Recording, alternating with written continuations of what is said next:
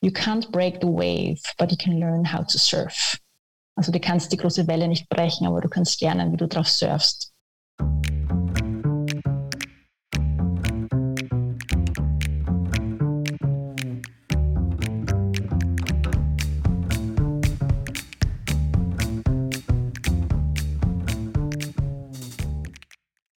Herzlich willkommen zu einer neuen Folge des Mutmacherinnen-Podcasts. Herzlich willkommen aus dem Business Campus Herrenhausen. Mein Name ist Georg Brandenburg, ich bin der Gastgeber dieses Podcasts. Und neben mir sitzt Claudia Felder-Fallmann, mein Dauergast. Mit psychologischem Background. Genau, das, ich wollte jetzt das Wort nicht völlig wegnehmen, liebe Claudia, danke. Danke. Ähm, Ganz herzlich willkommen unseren heutigen Gast, Eva Gruber. Du bist Habit Coach und Mental Fitness Expert, steht in deinem LinkedIn-Profil. Mehr sage ich auch schon nicht dazu, sondern bitte dich noch ein bisschen was zu dir zu sagen und übergebe dann das Wort gleich an die Claudia. Ja, hallo, schön, dass ich da bin und bei euch sein kann. Ich bin Expertin für Gewohnheiten und mentale Fitness. Äh, mentale Fitness ist wohl so die Vorstufe der mentalen Gesundheit. Das ist ein großes Wort, gerade in diesen Zeiten. Und mental fit zu sein bedeutet eben positiv zu bleiben, eben auf das Wohlbefinden richtig zu achten, auf die Beziehungen zu achten, auf die Höchstleistung zu achten. Und die Gewohnheiten, die es braucht, sind auch ganz wichtig. Kann ich die richtigen Gewohnheiten, die mir gut tun, starten und aufbauen, stärken? Und wie kann ich die schlechten, die negativen eher reduzieren und stoppen? Und da arbeite ich mit Unternehmern, mit Teams aus der ganzen Welt zusammen, um hier eben anzusetzen an diesen wichtigen Themen. Mhm. Ja, schön, liebe Eva, ganz, äh, ganz, ganz wichtige Themen natürlich aus meiner Sicht. da kann ich das unterstreichen und ich äh, finde es eine ganz großartige und wichtige Arbeit, dass man äh, Gewohnheiten angeht und in kleinen Schritten lernt, sie zu verändern. Und da braucht es auch ganz oft Begleitung dazu. Und ich bin jetzt sehr gespannt, mit welcher Geschichte du heute hier bei uns im Podcast bist. Herzlich willkommen von meiner Seite und erzähl mal bitte. Danke nochmal dafür. Es ist eine sehr persönliche Geschichte und bitte mhm. ganz persönlich auch nachfragen. Ich habe vor zehn Jahren das erste soziale Unternehmen, das ich eben mitgestaltet habe, mit aufgebaut und ich habe mich dabei abgebaut. Aha. Das heißt, das Unternehmen in Europa aus Österreich heraus aufgebaut und mich als Person in meinem Wohlbefinden, in meinen Beziehungen irgendwie abgebaut und eben sehr, sehr nah ans Burnout gekommen oder vielleicht sogar einen Burnout erlebt. Das ist halt die Frage, wie man das wahrnimmt. Und das ist meine persönliche Geschichte, die ich heute mit reinbringen möchte. Was heißt es als Unternehmerin, als Gründerin, nicht Nein zu sagen, sondern immer Ja zu sagen bei zu vielen Ideen, bei zu vielen Interessen, die man hat, bei zu vielen auch äh, Fähigkeiten, die man hat und damit auch Grenzen zu sprengen für das eigene Wohlbefinden oder für Beziehungen mhm. und damit schon ein bisschen an die Wand zu fahren. Oh. Woran hast du denn gemerkt, dass du jetzt auf einem Weg bist, der nicht gut tut? Klarerweise mal körperlich, aber auch die Reaktionen aus dem Umfeld, eben oh. auch die Sorge von Kollegen, von Freunden, habe in meinen Impact Hubs dieser Welt auch gearbeitet, wo dann auch äh, Freunde, Kollegen quasi aus dem Impact Hub gekommen sind und gesagt haben, Eva, jeden Tag um 18 Uhr nehmen wir dich quasi mit nach Hause. Du hast quasi ein kreideweißes Gesicht, äh, das geht nicht mehr und so weiter. Das heißt, die körperlichen Reaktionen waren stark da und natürlich die allgemeine Überforderung, Überlastung durch zu viele Aufgaben, zu viele Themen, zu viele offene Fragen sind natürlich ein Thema, vor allem in der Wachstumsphase eines Unternehmens. Mhm. Du hast gesagt, vor zehn Jahren hast du angefangen, das Unternehmen aufzubauen. Wie lang bist du denn dann so über dein Limit gegangen?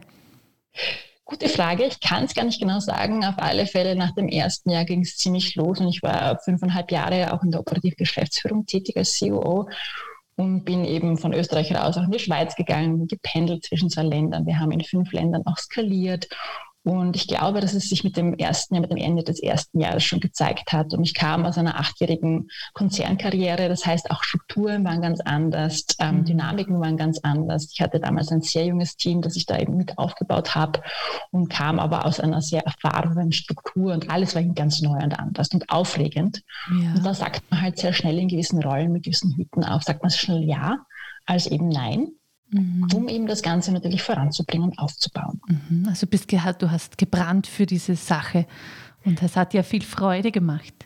Absolut. Und vielleicht gebrannt für die Sache ist immer ein wichtiges Thema. Wo ist quasi der Purpose, wo ist der Zweck des Ganzen? Aber auch bei Führungspersönlichkeiten ist es wichtig zu hinterfragen, ähm, was ist die Persönlichkeit von einem selbst und welche Verhaltensmuster hat man? Und ich habe eben ganz starke Verhaltensmuster in Richtung Perfektionismus, aber eben auch andere zufriedenstellen und auch eine gewisse Rastlosigkeit, weil ich sehr viele Interessen und Ideen habe.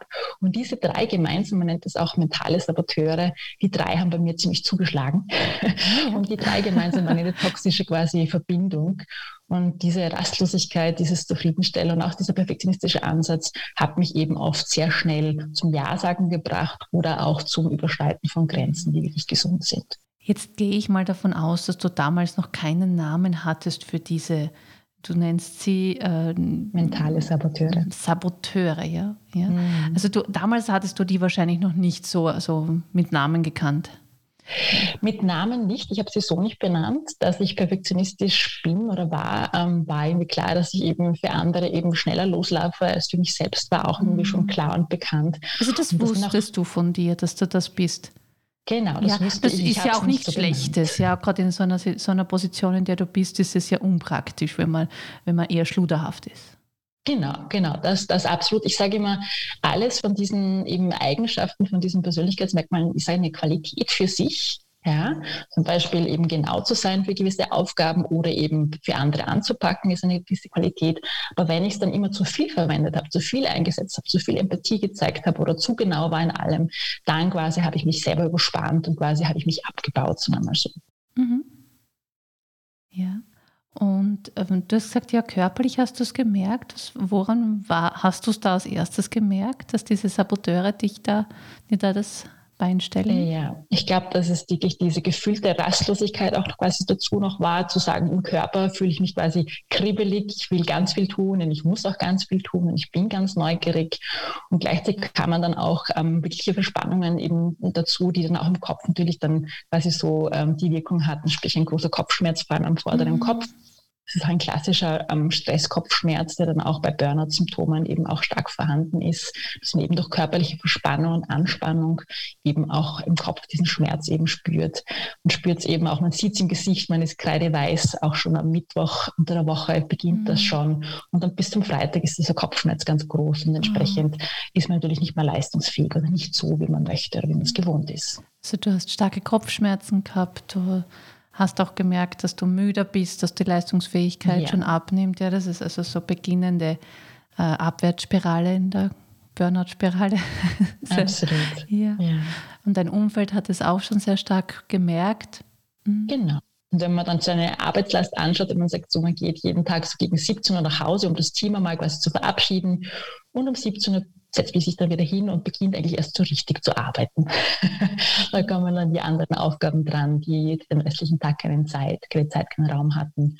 Und das ist auch ein großes Zeichen zu sagen, ähm, man sucht sich einen Ort, der ruhig ist, man zieht sich zurück. Das habe ich gemacht, um eben wieder Fokus zu gewinnen, um mich quasi zusammenzureißen und dann quasi gibt man hier quasi nochmal Vollschwung und eben geht in die späten Abendstunden hinein mit der Arbeit. Mhm. Ich glaube, das kennen viele. Und wenn man das eben über lange Strecken macht, nicht nur über kurze Etappen, dann eben brennt man sich das so richtig schön aus. Du hast ja gesagt, du hast ja mehrere Jahre so gelebt.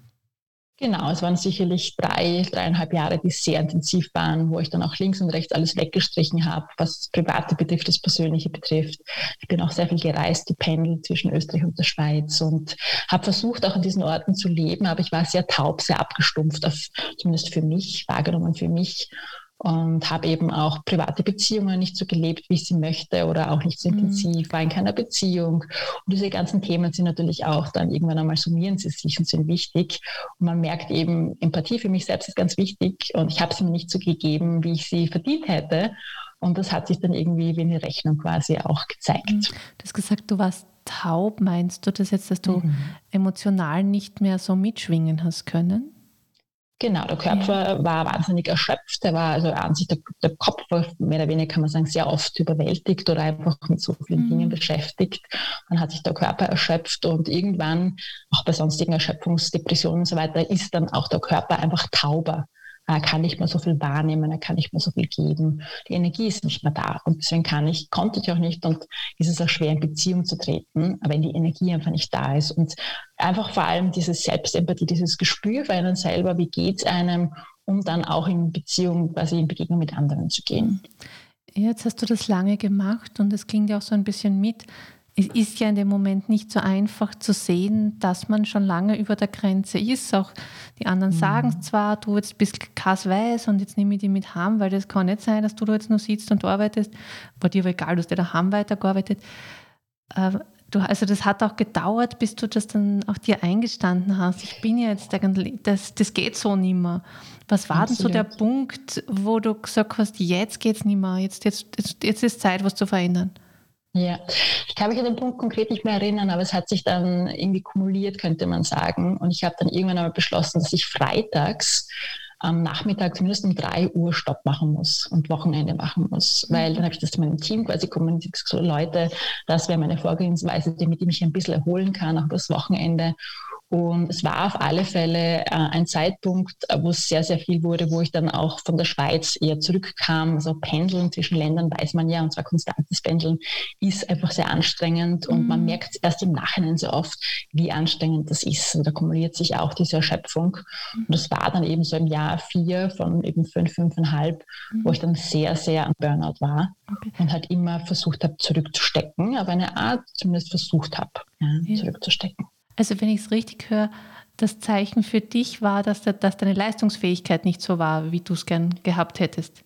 Leistungsfähigkeit und auch Freude am Allen. Also mhm. wenn man, wenn ich mich beobachte, wenn man halt auch sehr perfektionistisch ist, dann was passiert hier, wenn man perfektionistisch ist? Man gibt sehr viel Zeit für etwas aus, man gibt sehr viel Energie her, man gibt sehr viel Fokus her. Und irgendwann ist das so viel Zeit, Energie und Fokus, dass die Freude verloren geht. Ja, und ich habe einfach gemerkt, dass das nicht mehr ganz ich bin und dass ich natürlich dann auch nicht mehr die Kapazität habe, gute Entscheidungen zu treffen. Oder es passierten auch Fehler, wo ich quasi vielleicht nicht die Erste war, die den Fehler verursacht habe, aber ich war mitverantwortlich. Mhm. Ich habe es nicht mehr so gesehen. Ich hatte nicht mehr als so den Radar an, um überall bei den wichtigen Schritten zum richtigen Zeitpunkt auch hineinzugehen. Es mhm. gibt ja spannende Untersuchungen über Entscheidungsfindung vor Urlauben und nach Urlauben. Mhm. Und ähm, vor Urlauben treffen die Menschen ganz schlechte Entscheidungen. Da passieren viele Fehler. Da gibt es interessante Untersuchungen dazu. Ähm, also da hast du auch gemerkt, wie Fehler passieren. Du kannst ja. dem nicht mehr gerecht werden, was du von dir erwartest. Ja.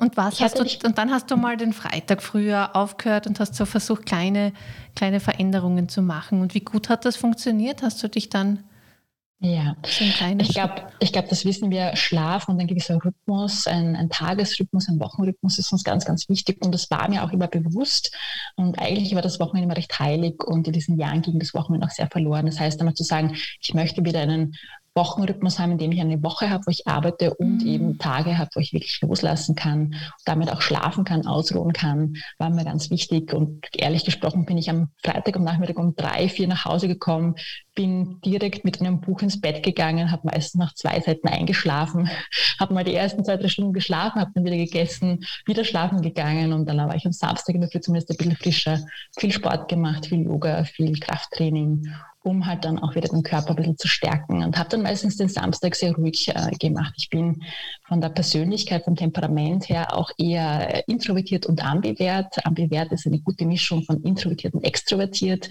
was das Ganze noch spannender macht, weil man besonders die Balance halten muss zwischen, wo quasi gehe ich hinaus und wo ziehe ich mich zurück, quasi wie halte ich dieses Gleichgewicht, das ich für meine gemischten Temperamente brauche.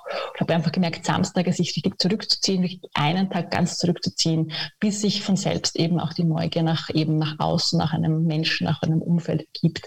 Das tat mir auch sehr, sehr gut. Mhm. Was, was hat dir denn geholfen, dass du für dich mehrere solche Anker gefunden hast? Du hast gesagt, okay, den Nachmittag um drei aufhören, dann mir das gönnen, mich hinzulegen, am Samstag mir auch die Freiheit zu nehmen, mal mich mit Leuten zu treffen und mal einfach meine Ruhe zu haben. Ähm, was hat dir da geholfen, dass du dir da wieder mehr auf dich geachtet hast? Mhm. Ähm, ich bin erstens mal sehr, sehr interessiert an meinem Körper an sich, wie geht es mir und ich habe eigentlich sehr, sehr gute Kenntnisse mit vielen Trainings und Workshops dahinter, wie ich mit mir umgehen sollte. Mhm. Ähm, Yoga und so weiter, Meditation, äh, mentales Training. Und trotzdem ist es mir in dieser Phase nicht so gelungen, bei mir zu bleiben, weil die Neugier oder die Passion oder die Verantwortung, der Druck dahinter einfach zu groß war. Mhm. Also da habe ich mich wirklich verloren, da habe ich mich abgebaut. Und auf alle Fälle, was mir immer wieder geholfen hat, ist in Retreats zu gehen und zu schauen, was ist es denn, wo stehe ich denn gerade und was brauche ich denn? Und diese Übungen habe ich versucht, wieder ein bisschen mehr zu machen. Und im Englischen heißt es so schön, oder sage ich dazu so, how to get unstuck. Ja, quasi so, wie kann ich mich quasi rausholen, wie kann ich quasi aus diesem Loch, wo ich bin, wieder herauskrabbeln und, dann schreibe ich mir ab und zu kurze Listen, damals zumindest so, was tut mir gut, um in order to get unstuck, quasi so, um mich quasi rauszuholen. Ist es ein mhm. Spaziergang? Ist es ein Buch zu lesen? Ich lese viele Kinderbücher, wahnsinnig viele Kinderbücher aus meiner eigenen Kindheit, um dem Kopf, dem Gehirn einmal ein bisschen Pause zu geben, aber auch Abenteuer, mhm. ja, die Neugier wieder zu steigern und das Kreative im Kopf eben auch zu fördern. Mhm. Und diese Liste von How to Get Unstuck, die war dann sehr simpel und sehr kurz, wie spazieren gehen, schlafen, gutes Essen essen, Yoga, Krafttraining, Training, Bücher lesen, Kinderbücher lesen, Musik hören, tanzen. Ja? Mhm. Und diese haben mir dann geholfen, auch zwischendurch kurze Pausen zu machen, um wieder halt in gewisse Rhythmen zu kommen. Ja.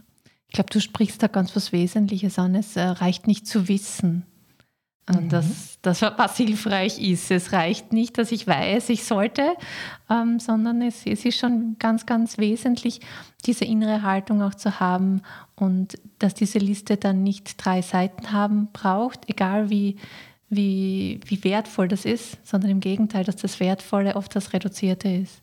Mhm. Mhm. Wie bist du denn da zu dieser Haltung wiedergekommen? Weil das Wissen hattest du ja.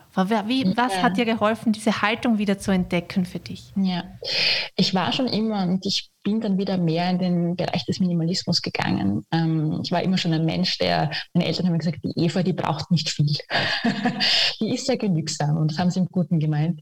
Und das war ich schon immer. Ich konnte mit relativ wenig Ressourcen sehr schön leben im Sinne von mich wohlfühlen, das genießen und mich auf das Wichtige eben damit fokussieren. Und ich habe das Thema, das Themenfeld des Minimalismus wieder angesehen und wieder erkannt, wie wichtig es ist, eigentlich mit wenig mich zu umgeben, mit wenig auch wirklich gut zu leben und habe auch ganz bewusst losgelassen, damals auch wieder von ganz viel meines Besitzes, habe 70 Prozent meines Besitzes auch losgelassen, was auch wichtig ist vielleicht für das Thema der Stimulation. Also ich bin introvertiert bis ambivert, diese gute Mischung von den Temperamenten introvertiert bis extrovertiert, ja. Und was hier auch ist, ist, das ist mir klar, nach ganz, ganz viel Forschung und Einlesen in das Thema, dass mein Gehirn als introvertierte Person sehr schnell überstimuliert ist von auch Dingen, die mich physisch umgeben, also von materiellen Dingen, nicht nur Menschen und nicht nur Lautstärke und quasi Licht und, und Farben.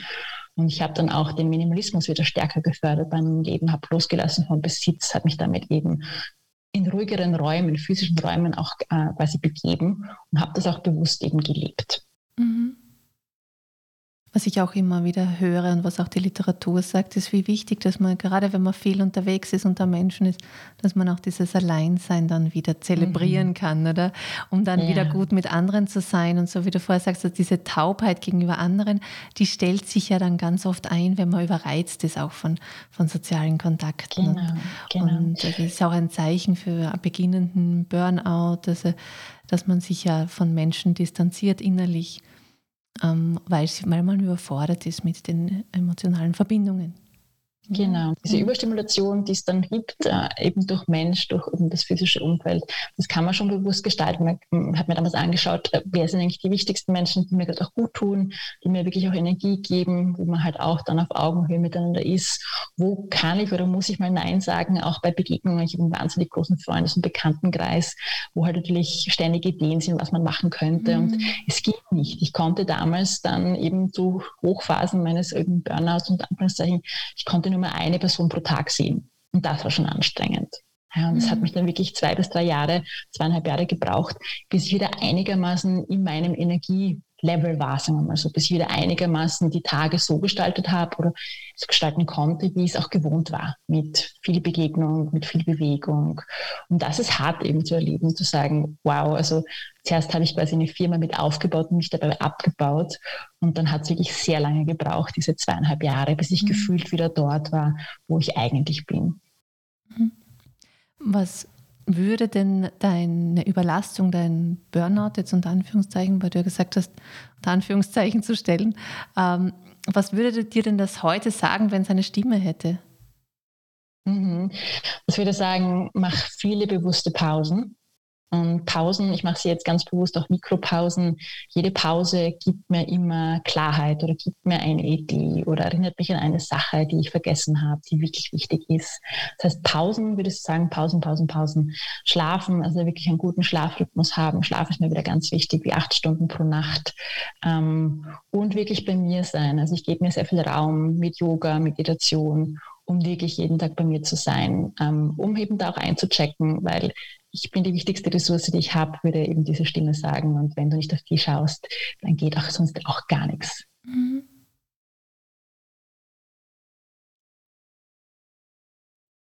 Geht es auch ohne mal so gegen die Wand zu fahren eigentlich? Geht das? Oder braucht es manchmal auch so solche totalen Rückschläge? Also ich habe zum Beispiel noch nie das Wort Scheitern für mich selber verwendet oder nicht mhm. einmal gedacht. Ich habe noch nie gedacht, dass ich gescheitert bin. Im Gegenteil, ähm, ich habe eine sehr intensive Lebensgeschichte, wo selbst mit einer Familie äh, stattgefunden hat, wo dann eben nicht darüber geredet wurde, wo nichts therapiert wurde, wo ich dann in den Magerschuch geschlittert bin für viele, viele Jahre, fast für über ein Jahrzehnt. Und das war nie ein Scheitern für mich. Ja, und ist es ein an die Wand fahren? Ich weiß es nicht. Ähm, was braucht es, um nicht an die Wand zu fahren? Ich glaube, es braucht ab und zu mal das Erlebnis, zumindest, dass man nahe dem Erlebnis kommt, um wirklich zu erkennen, wo ist jetzt meine eigene Grenze oder bis wohin sollte ich eigentlich gehen? Was ist so die Knautschzone? Ja? Mhm. Und es braucht auch sehr viel ähm, Umfeld, das auf einen nicht nur schaut, sondern Umfeld, das einen inspiriert, um zu lernen. Also ich bin in den letzten 20 Jahren sicherlich sehr gewachsen, eben durch Ausbildungen, Weiterbildungen, sei es jetzt Yoga und sonstiges. Und ich glaube, das braucht es schon, dieses neugierige Lernen, um eben dran zu bleiben am Körper, am Wohlbefinden, am Geist. Mhm. Gibt es da auch ein Buch oder ein Zitat, was dir sehr geholfen hat oder wo du sagst, das kann ich absolut empfehlen, wenn man in so einer Situation ist? Sollte, mhm. das, das kann einen richtig hochziehen, da kann man sich dann wieder aus seinem Loch ja. herausholen. Ja. Bücher gibt es viele. Äh, ganz konkret fällt mir jetzt aber keines ein. Ein Zitat fällt mir ein, was ganz schön ist. Ich sage es auf Englisch. Ähm, das heißt so in etwa, You can't break the wave, but you can learn how to surf. Mhm. Also du kannst die große Welle nicht brechen, aber du kannst lernen, wie du drauf surfst. Ja. Und das Leben kommt halt äh, in unterschiedlichen Verpackungen, sage ich immer. Ähm, ein Tod in der Familie, eine wirklich sehr schwere Krankheit, das sucht man sich nicht aus, das kommt halt wie eine Welle. Aber man kann eben dann lernen, mit dem Umfeld gemeinsam, mit einem selbst ganz bewusst eben diese Welle zu reiten. Und ich glaube, dass dann die nächsten Wellen immer wieder in einer anderen Verpackung kommen, aber eben mit diesen Fähigkeiten, die man dann hat, mit dem eigenen Bewusstsein, hat man dann das Surfen quasi ein bisschen leichter drauf. Mhm. Ja, und ich habe jetzt auch, vielleicht kurz, ich habe jetzt gerade meine dritte Unternehmung, zwei habe ich gerade aktuell am Start, die parallel jetzt auch aufgebaut werden eben oder das jüngste jetzt auch parallel gestartet ist. Und es kommt immer eine Welle. Ja, das kann ich immer, also es ist so, die, wenn die Passion da ist, also quasi so, wenn das richtige Herz und die Passion da ist, die Welle ist immer da. Ja, und wir können erfahren sein, das ist einfach wirklich so ein, eine Kombination, so eine Kombi aus, ähm, wie gut schaue ich regelmäßig auf mich, ja, und wie kann ich dann damit besser die Welle reiten? Ja. ja. Oh, danke, Eva. Du, du sprichst da heute ein so wichtiges Thema an, das ich bei so vielen Unternehmern und Unternehmerinnen sehe, dass sie für die Sache brennen und vergessen, dann äh, auf sich selbst zu achten, um möglichst lang diese Sache verfolgen zu können. Dass man vergisst, dass es ja nicht ein Sprint ist, sondern dass es ein Marathon ist als Unternehmer und Unternehmerin. Und dass man, das ist, dass, dass vielleicht im Heute manchmal etwas liegen bleibt, aber dass es dafür dauerhaft dann gut abgearbeitet werden kann, wenn man fit ist, fit im Kopf, fit im Körper. Und ja, sehr wertvoll, dass du uns da heute so ganz persönlich von dir erzählt hast, wie du, die, die, wo es ja deine Passion ist, auch genau das Thema weiterzugeben, auch du an deine Grenzen gekommen bist und auch über deine Grenzen gegangen bist und Gott sei Dank dann dein Körper dir gesagt hat, hey, stopp, Jetzt geht es wieder darauf zurück, auf dich zu achten. Ähm, weniger ist mehr. Und ja, danke vielmals für diese persönliche Geschichte. Gibt es noch etwas, was du unseren Hörern und Hörerinnen unbedingt mit auf den Weg geben möchtest? Ich glaube, wir sollten alle oder wir sollten alle mehr neugieriger sein, wie wir schon als Kinder waren und was wir als Kinder eigentlich an Qualitäten hatten, die wir jetzt nicht mehr so leben. Ja, und Kinder sind wie so ein ein leeres Blatt Papier und dann hat man bunte Farben, ein schönes Gelb, ein schönes Orange, ein schönes Rot und man hat schöne Erlebnisse und diese Farben eben sprechen für diese Erlebnisse. Und irgendwann kommt ein Grün, ein dunkles Grün, ein dunkles Braun dazu. Das sind so die Erlebnisse, die einen irgendwie verängstigen, die einen ärgern, wo man eben nicht im Vordergrund war, wo man nicht geliebt war. Und man sollte ein bisschen schauen, wie war ich als Kind, was hatte ich da für Qualitäten, welche habe ich aufgegeben, welche sind quasi überschüttet worden, eben durch negatives äh, Gedankengut, durch negatives Verhalten. Und wo möchte ich auch wieder zurückgehen, zu welchen Verhaltensweisen, die mir eigentlich immer schon gut getan haben und die ich eigentlich bin. Hm. Ja, auch diese nicht so einfach zu beantwortende Frage, was und wie bin ich denn überhaupt? Hm. Und dann auch zu kennen, die eigenen Fähigkeiten, Stärken, Grenzen damit. Das hört sich immer alles so an, wenn sie dann sagen, ja, ja, das wissen wir ja eh, dass wir das wollten. Wie mhm. oft höre ich das? Und dann dahin zu kommen. Schön, dass es dir gelungen ist, liebe Eva. Dankeschön. Vielen Dank. Auch danke für diesen Tipp mit dem Blick zum inneren Kind. Mal wieder hinzuschauen, was will denn das Kind in mir? Das ist bei uns allen da und das möchte auch Nahrung haben. Das braucht ganz viel Liebe und manchmal auch ein gutes Buch. Danke. Danke. Ganz herzlichen Dank auch von mir, liebe Eva. Liebe Claudia, vielen Dank wieder für die tolle Gesprächsführung und liebe Zuhörerinnen und Zuhörer und liebe Zuseherinnen und Zuseher, ganz herzlichen Dank, dass ihr unsere Arbeit schätzt und unseren Podcast hört, vielleicht uns auf YouTube schaut und ich möchte euch ganz, ganz herzlich bitten, äh, das auch zu manifestieren, indem ihr uns vielleicht da oder dort ein Like hinterlasst, dass ihr auf YouTube den Kanal abonniert. Mit Glocke, habe ich mir sagen lassen, ist ganz wichtig. Ja, das lernt man langsam, wenn man sich auf diese Kanäle ausbreitet. Ähm, helft uns einfach, unterstützt uns unsere Arbeit äh, sichtbar zu machen und vielen Dank. Danke fürs Dabeisein. Bis zum nächsten Mal.